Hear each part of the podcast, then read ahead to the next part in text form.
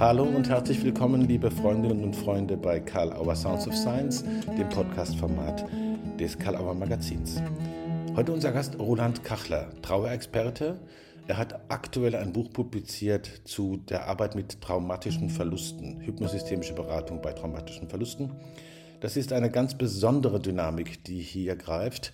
Und Roland Kachler hat sie er sagt selbst, er hat die Trauerpsychologie quasi auf den Kopf gestellt, hat sie in ein ganz neues Format gegossen, in der hypnosystemischen Beratung unter Beiziehung der Ego-State-Therapie in einer besonderen Form. Arbeit mit Ego-States von Verstorbenen. Was das auf sich hat, darüber gibt Roland Kachler ausführlich Auskunft in diesem Interview und natürlich in seinem neuen Buch. Und wir freuen uns, dass ihr dabei seid beim Gespräch mit Roland Kachler. Hallo, lieber Roland Kachler. Ich freue mich sehr, dass du dir in diesen Zeiten diese Zeit nimmst, für Sounds of Science für ein Gespräch zur Verfügung zu stehen. Ich begrüße dich. Gerne. Hallo, Tag. Wunderbar. Roland, es gibt ein neues Buch von dir, das äh, jetzt dieser Tage erscheint und es geht um traumatische Verluste. Genau. Äh, das ist das Thema des aktuellen Buchs und es ist ein Thema vieler Menschen, äh, denen du in deiner Praxis begegnest. Ein vielschichtiges, facettenreiches Thema oder soll ich sagen Phänomen. Was sagst du, zeichnet traumatische Verluste im Besonderen aus? Oder woran erkennt man das eigentlich, dass es sich darum handelt? Man kann es zunächst am Verlustereignis selber festmachen, also was geschieht mit dem nahen Menschen, einem zentralen, wichtigen nahen Menschen. Das sind dann Verluste, die ganz plötzlich sind, ganz unerwartet, mhm. häufig viel, viel zu früh und häufig auch gewaltförmig. Und da wird der Verlust eben als Vernichtungserfahrung deutlich und das wirkt traumatisierend. Also klassische Beispiel ist ein Unfall, klassisches Beispiel ist ein Herztod, den ich äh, miterlebe, ein Herztod meines Partners. Ganz mhm. wichtig sind natürlich Suizide. Je mhm. nachdem, wie gewaltförmig die Suizidart, wie der Schienentod oder Hängen ist, Mhm. Dann sind eben diese gewaltförmigen Erfahrungen ähm, traumatisierend. Dazu kommen häufig so Kontexterfahrungen, entweder das Miterleben, manchmal auch eine kausale Mitverantwortung oh, äh, am Tod des nahen Menschen, ja, wenn ich äh, unachtsam bin im Straßenverkehr zum Beispiel. Mhm. Oder eben auch schwierige Umstände, noch, noch eine Vernehmung durch die Polizei oder ähnliches in einer vulnerablen Situation. Das ist also das Verlustereignis selbst, das traumatisierend wirkt. Und das Erleben, das Verlusterleben hat dann einerseits so klassische Traumareaktionen wie Derealisation, das kann nicht sein. Das muss ein Irrtum sein. Lassen Sie uns in der Klinik anrufen, ob das wirklich stimmt. Dann so Gefühle von Depersonalisation. Ich stehe neben mir. Das ist nicht, was mir gilt, diese Nachricht des Todes meines lieben Menschen. Mhm. Häufig ist es aber auch so ein Gefühl, ich bin wie in einem Albtraum und der Albtraum wird gleich enden. Also dieses Gefühl des verrückten, irrealen, surrealen ist so ein zentrales Traumagefühl. Daneben mhm. kommen dann so Freezing und Numbing. Traumatisierte Trauernde funktionieren auch sehr gut. Da schalten dann die automatischen äh, Programme ein, die ersten sechs bis acht Wochen. Wenn dann die Dissoziation ein Stück nachlässt, dann kommt der Schmerz und die Trauer verstärkt nach, nach oben. Ganz wichtig ist jetzt auch für meinen Ansatz, dass Trauernde oder traumatisierte Trauernde auch den Verstorbenen, den nahen Menschen als traumatisiert erleben. Mhm. Und das ist so die neue Perspektive, die ich jetzt in diesem Buch äh, eröffne weil es geht um ein doppeltes Trauma, also um das, was wir so intuitiv denken, das Trauma der Hinterbliebenen, aber Hinterbliebenen selbst, die Angehörigen selbst erleben den nahen Menschen als traumatisiert, was wiederum eben das eigene Trauma erhöht gewissermaßen. Und das ist eben der zentrale Unterschied auch zu anderen Traumatisierungen, also beim Verlusttrauma, haben wir es mit einem doppelten Trauma zu tun. Mhm. Das finde ich eine ganz spannende Geschichte und die habe ich immer wieder, muss ich mir das neu nochmal klar machen. Also äh, bevor ich zur nächsten praktischen Frage noch komme, tatsächlich gehst du davon aus oder äh, ist, ist in diesem ganzen äh, Konzept und auch im Erfahren drin, derjenige, der äh, verstorben ist, wird selbst als traumatisiert mit hineingenommen oder, oder angesehen. Genau. Mhm. Genau. Also das wird eben sehr deutlich bei eben gewaltförmigen Verlusten wie einem Suizid mit gewaltförmigen Methoden, aber auch bei einem Mord oder bei Großschadensereignissen. Dann okay. erleben Trauernde zunächst mal den Verstorbenen als traumatisiert und deren Mitfühlen mit dessen Trauma ist ein ganz zentrales Thema. Da sind wir schon auch beim systemischen Denken. Mhm. Das heißt, die Trauernden selbst fühlen sich systemisch über das Mitgefühl, über die Spiegelneuronen mit dem Verstorbenen und seinem Trauma verbunden. Und der mhm. wird eben je nach Verlustsituation als zutiefst verletzt, vernichtet erlebt. Und über das Mitgefühl sind dann die Angehörigen mit dessen Trauma verbunden und verknüpft. Also systemisch heißt in dem Moment auch, es geht tatsächlich um die, um die Thematisierung und Behandlung eines Beziehungsgeschehens. Genau. genau. Mit jemand, der, der nicht mehr am Leben ist, aber trotzdem präsent. Kann man das so genau. sagen? Mhm. Der Verstorbene ist nicht einfach weg für Trauernde, im Gegenteil, für traumatisierte Trauernde, im Gegenteil. Mhm. Schwerer Verlust bringt die Beziehung nochmal sehr viel deutlicher ins Erleben. Man könnte es äh, jetzt poetischer sagen. Der Tod macht die Liebe noch einmal ganz präsent, die innere Beziehung, möglicherweise aber dann auch die Konflikte, mhm. äh, die offenen sind, die offen sind, die ja in einem sehr plötzlichen, unerwarteten Verlust auch nicht mehr geklärt werden konnten. Mhm. mhm. Okay. Ich schaue noch mal äh, kurz auf die Lebenden, die dann äh, genau in die, in die Beratung, in die Begleitung kommen oder, oder wenn du gerufen wirst dazu. Äh, irgendwie habe ich was verstanden, dass man irgendwie so eine Art Abfolge, sorry für das vielleicht verkehrte Wort, ja, soll. Ja. Also es kommt jemand trauernd und es kommt jemand traumatisiert, ganz abgesehen von dem genau. Verstorbenen, der als traumatisiert gesehen wird. Genau. Wie muss man anfangen? Also, äh, wenn ich das richtig verstanden habe, zunächst sich ums Trauma kümmern oder wie, wie kann ich das Ja, wir, wir, brauchen eine doppelte Sichtweise und wer jetzt mit traumatisierten Trauernden arbeiten will, der braucht eben diese doppelsichtige Weise, nämlich dass hier ein traumatisierter Trauernder kommt.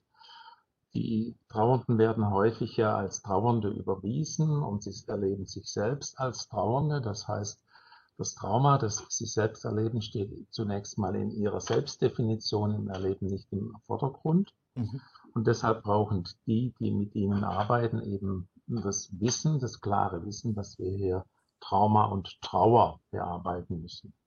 Deshalb steigen wir ein mit so etwas wie in einer Verlust- und Traumadiagnostik. Wir fragen, was geschah mit dem Verstorbenen? Erst mit dem Verstorbenen, Reihenfolge ist dann anders.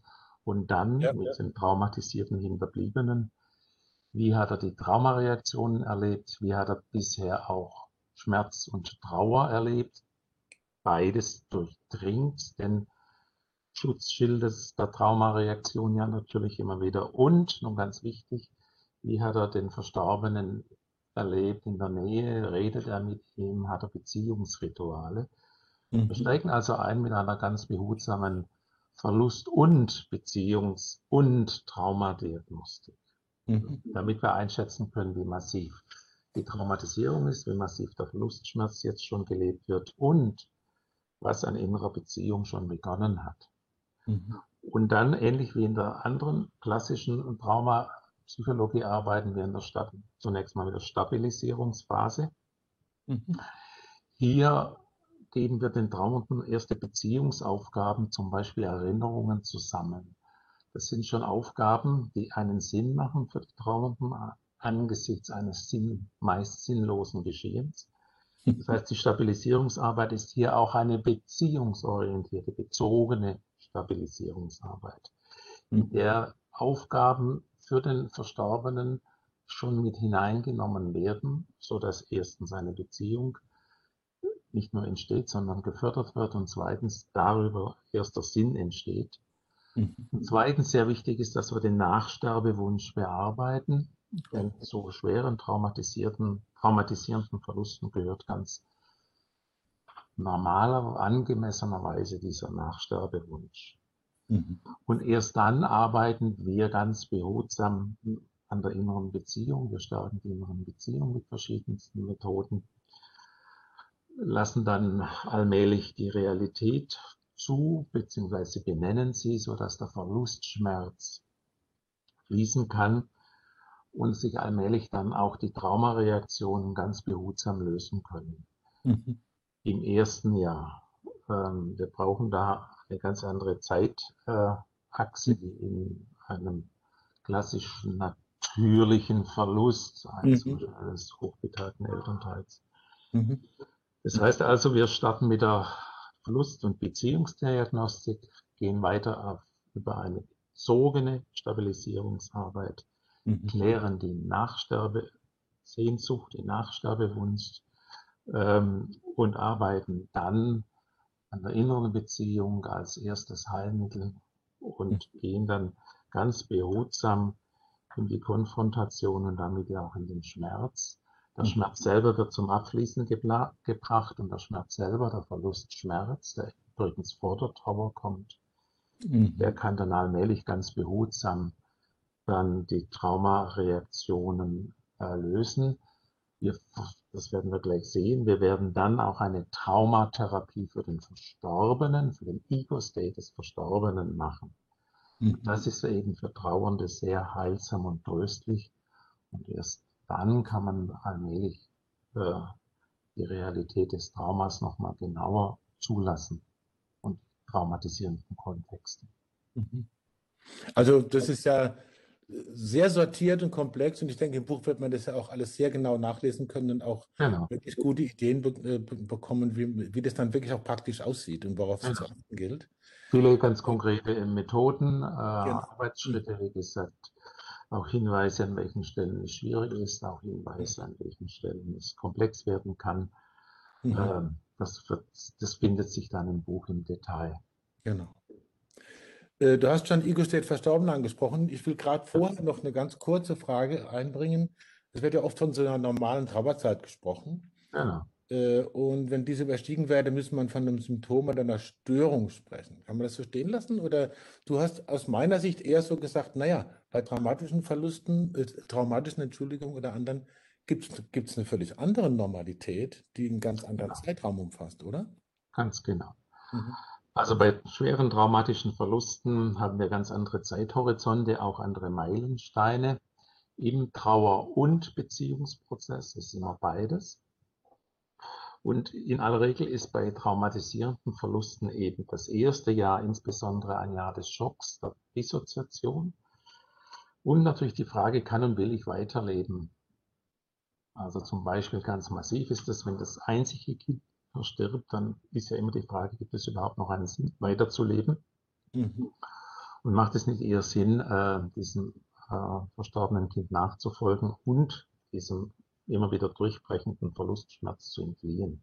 Mhm. Also das erste Jahr ist, wie gesagt, ein Jahr des Schocks. Es bricht, bricht dann der Schmerz und der Verlustschmerz immer wieder durch, manchmal auch flutend, überflutend.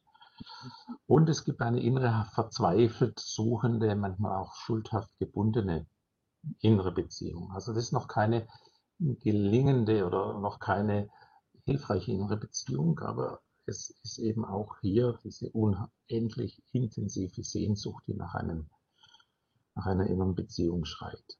Und mhm. dann ist der nächste große Meilenstein der erste Todestag, weil er wird häufig erst real, was im eigentlichen Geschehen in der Dissoziation, im Freezing, im Numbing nicht als real, sondern als irreal, als mhm. surreal, als verrückt erlebt wird. Mhm. Das heißt, auf, im Zuleben auf den ersten Todestag, also die, ersten, die zwei, drei Monate vor dem Todestag, wird vieles nochmal real und der Todestag muss deshalb sehr gut vorbereitet werden.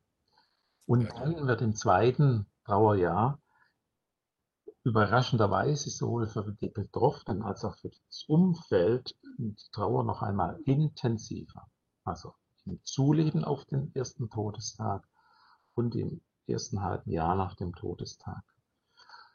Die Grundidee ist, dass dann Schmerz und Trauer weiter ins Abfließen gebracht wird. Mhm. Und da haben wir in aller Regel einen Zeithorizont von drei bis fünf Jahren, zum Beispiel bei mhm. Suizidtrauer ja. oder eben bei anderen sehr massiven, traumatisierenden äh, Erfahrungen wie Verlust durch Mord oder Großschadensereignisse. Mhm. Das ist alles angemessen.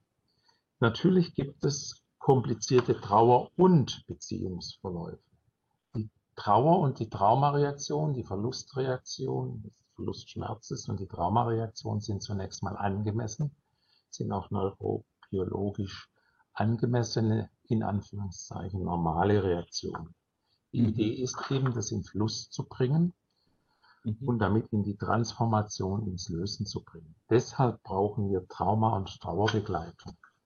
Mhm. Allerdings, traumatisierende Verluste haben ein hohes Risiko, dass es komplizierte Trauer- und Beziehungsverläufe gibt. Also dass jemand zum Beispiel im Schock stecken bleibt, in der Erstarrung stecken bleibt.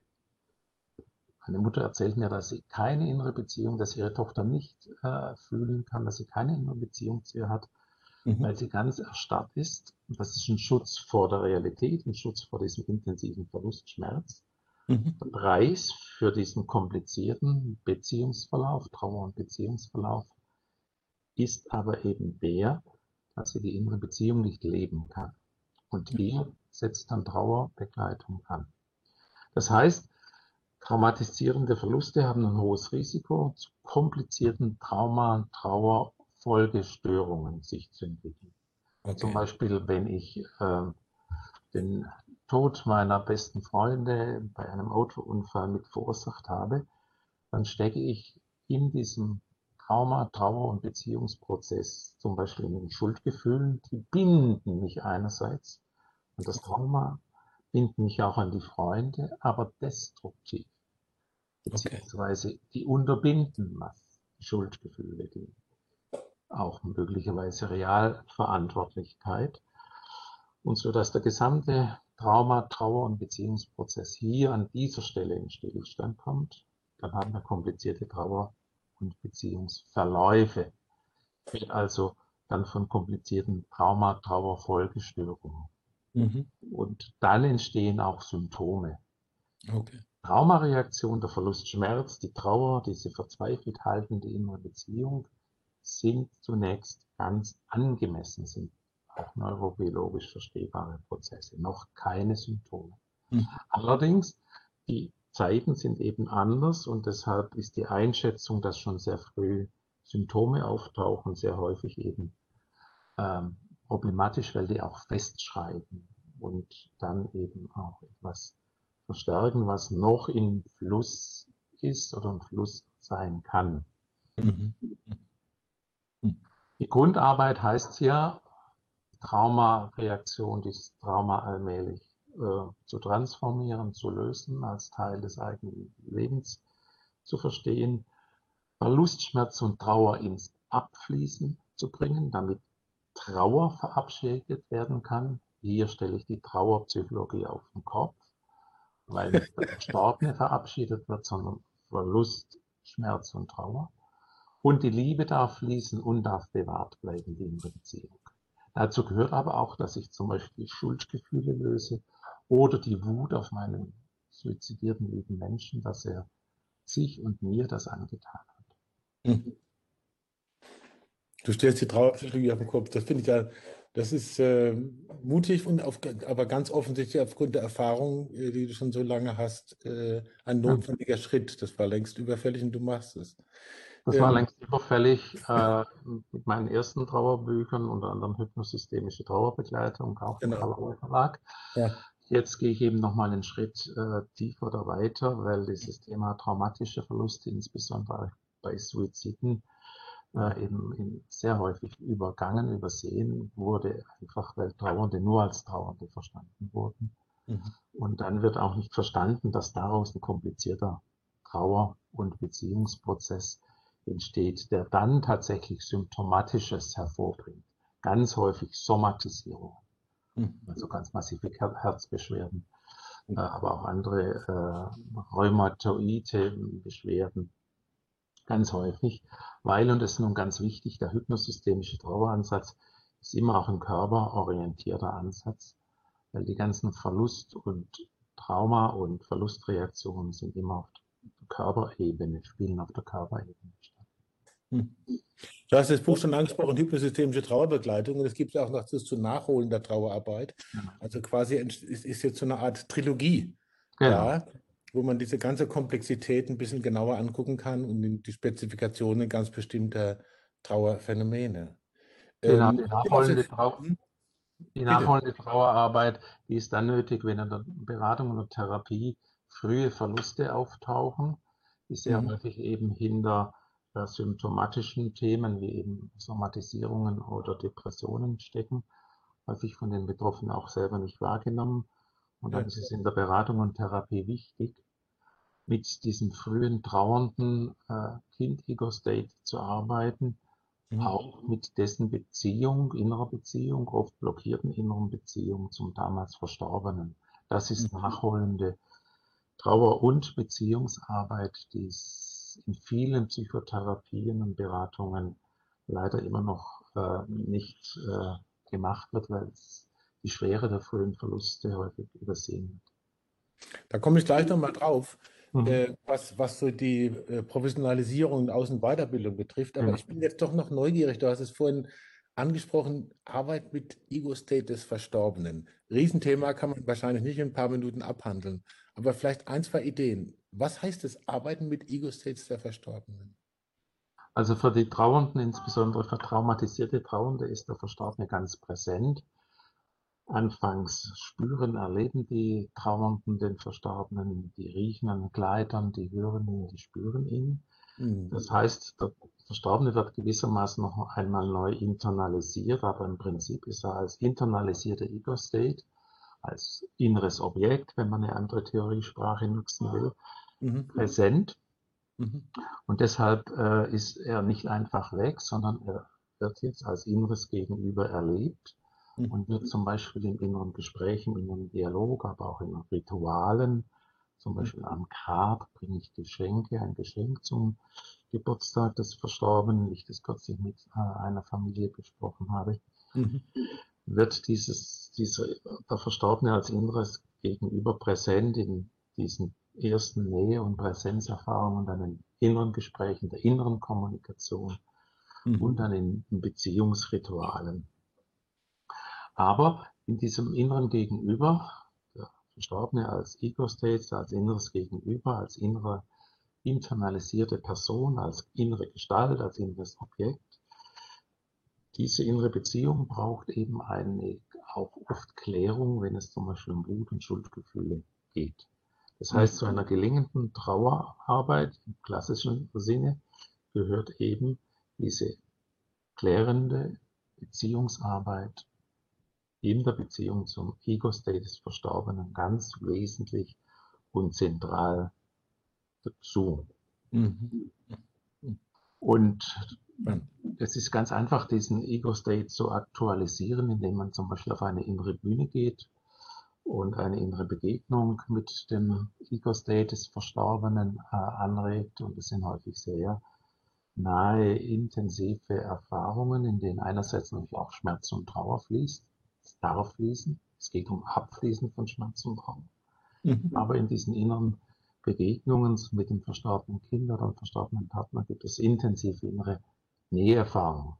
Ja. Zugleich gehen wir auch auf die innere Bühne, um Ungeklärtes zu lösen. Also der Vater, der wütend ist auf seinen Sohn, dass er sich suizidiert hat, sich selbst das angetan hat, aber auch ihm und der Familie, der spricht dann in diesem imaginierten Prozess auf der inneren Klärungsbühne mhm. seine Wut aus und beacht, achtet dann darauf, wie der imaginierte verstorbene Junge äh, reagiert. Und sehr häufig gibt es auch hier ganz berührende, oft ganz elementare Reaktionen, ja. sodass der Sohn sagt, ach Papa, das wollte ich nicht. Ach Papa, ich konnte nicht anders. Da kommen keine großen Erklärungen in diesen elementaren, existenziellen Beziehungs- und Begegnungs- und Klärungsprozessen auf der inneren Bühne oder in der Stuhlarbeit. Mhm. In einfachen Weise kann man das über Briefe schreiben machen, was man an den Verstorbenen zum Beispiel diese Wut in einem Brief äh, mhm. niederlegt, verbalisiert. Mhm. Die intensivste Form ist eben die hypnotherapeutische Arbeit mit der inneren Bühne, mit der inneren Klärungsbühne. Bringst, bringst das Stichwort dankenswerterweise hypnotherapeutisch, hypnosystemisch auch äh, bezeichnest du deinen Ansatz in erster Linie? Jo. Und vielleicht noch, ich, ich bündel jetzt mal zwei Fragen, sorry, auch in Anbetracht der Zeit, es tut mir leid. Ähm, hypnosystemisch und äh, was denkst du sind ganz wesentliche Faktoren für Leute, die damit rechnen müssen, mit diesen Phänomenbereichen zu arbeiten? Aus- und Weiterbildung, was braucht es, um äh, da eine Professionalisierung zu gewährleisten? Auch das ist eine große Frage, sicher, aber vielleicht kannst du ein paar Sätze dazu sagen. Gut, hypnosystemisch heißt jetzt im, im Blick auf traumatisierte Trauer, es geht einmal um die Beziehung zum Verstorbenen und es geht deshalb systemisch, weil diese Beziehung den klassischen systemischen Regeln entspricht, aber es ist eben eine innere symbolische Beziehung, deshalb Hypnotherapie, beides zusammengebunden, gibt eben hypnosystemisch verbunden mit der Arbeit mit Körper und mit dem Atem. Der Atem ist ganz zentral als okay. Abflussmittel für Schmerz und Trauer. Er ist mhm. aber auch Inhalationsmittel sozusagen für Näheerfahrungen. Okay. Das ist der theoretische Rahmen. In der Aus- und Fortbildung ist das Trauerthema insgesamt, da beginnen wir ja in der psychotherapeutischen Ausbildung häufig noch ganz, äh, ganz vorne, weil das Thema insgesamt da nicht sehr äh, präsent ist. Äh, ich mache gerade äh, Seminare für die äh, DGVT, das ist da aber äh, ein eher unterbelichtetes Thema. Mhm. Daneben gibt es eben die ehrenamtliche Szene, da gibt es auch schon äh, viele Verbände, die da inzwischen tätig sind. Mhm. Allerdings glaube ich eben, dass die ganzen Ideen des Hypnosystemischen da noch mehr Platz finden sollten. Mhm. Da muss man auch differenzieren zwischen Ehrenamtlichen und Beratungsstellen und so weiter. Also das mhm. Thema selber äh, ist zum Teil eben noch ein wenig unterbelichtet, zumal eben das Thema Trauma alles dominiert in der ganzen Psychotherapeuten-Szene. Jetzt verbinde ich ja beides in der mhm. Hoffnung, dass dann auch damit äh, das Trauer- und Verlustthema mh, hm, präsenter werden kann im mhm. gesamten Feld. Mhm. Es ist ja eine alltägliche Erfahrung. Wir alle gehen darauf hinzu und erleben es ja. Genau. Mhm. Ja, gut, manche Menschen erleben Gott sei Dank keine massiven, schweren traumatischen ja, Verluste. Und das mhm. ist ja dann auch ein Glück und das darf ja auch dann sein und darf auch mhm. gewürdigt und genossen sein. Mhm. Aber es gibt eben doch sehr viel mehr schwere Verluste, traumatisierende Verluste, als mhm. das so gemeinhin angenommen wird. Mhm. Holland, bevor ich das nächste Fass noch aufmache, mache ich so, wie wir es gewohnt sind bei Sounds of Science. Ja. Äh, gibt's, ich muss jetzt auch bis auf die Zeit gucken, leider. Ja, mach. Gibt es denn irgendwie eine Frage oder ein Thema, wo du gedacht hast, oh, das kommt bestimmt? Oder das würde ich jetzt irgendwie doch gerne noch einfach thematisieren und das kam aber nicht. Dann gäbe es jetzt die Gelegenheit, das selber, die Frage selber zu formulieren. Also. Natürlich, jetzt in Corona-Zeiten gibt es ja viele auch schwere Verluste, weil manche Beziehung nicht gelebt werden kann. Der nahe Mensch kann nicht begleitet werden, ich kann ihm nicht noch einmal nahe sein. Ja. sind oft auch schwere Verluste, die jetzt nicht immer traumatisierend sind, weil sie in der Regel auch hochbetagte Menschen betrifft. Aber was mir ganz wichtig wäre, auch so gesellschaftlich, dass die Verstorbenen einen Platz in der Gesellschaft erhalten. Ja. Da finde ich schon ganz gute Ideen, wenn da ein Gedenktag jetzt angedacht wird oder dann, wenn so die schwierigsten Phasen der Pandemiebekämpfung vorüber sind, dass wir nicht gleich wieder sozusagen ins weitergehende Leben gehen. Das ist natürlich wird so sein, aber wir sollten die Verstorbenen nicht vergessen und denen in Ritualen, in Gedenkritualen auf Landkreisebene oder Städteebene einen Platz geben, vielleicht auch Gedenksteine erinnern. Mhm. Denn mit den Verstorbenen sind ja auch immer die Trauernden äh, verbunden, die gehen natürlich so unter. In diesen emblematischen Bildern mit äh, überfüllten äh, Krematorien. Mhm. Aber das sind ja nur äußere Bilder. Wir mhm. brauchen eine innere Verortung oder eine Verortung der Verstorbenen und der Trauernden in unserer Gesellschaft. Sonst haben wir einen Teil dieser Krise nicht ganz verstanden. Okay. Vielen Dank für diesen wirklich äh, wichtigen Appell, so nenne ich es jetzt mal, mhm. mal sich daran zu machen und es nicht zu vergessen. Ja. Roland, ich danke dir sehr für deine Zeit. Ich bin, äh, Spaß ist vielleicht das falsche Wort, aber ich habe sehr viel gelernt und Teile begriffen und ich freue mich auch für alle Hörerinnen und Hörer, die, das, die die Gelegenheit hatten. Und ich freue mich, dass das Buch jetzt dann druckfrisch da ist und quasi dann eine Trilogie da ja. ist, äh, in der man sich professionell gut bewegen kann. Ja. Auch in Weiterbildungen Möglichkeiten. Äh, du bist ja im Netz auch präsent, kann man auch finden. Und äh, wer sonst Fragen hat, kann sich am Verlag wenden. Danke für deine Zeit und alles Gute dir für deine so wichtige Arbeit und für alle Leute, mit denen du zu tun hast. Danke dir, Roland. Danke auch.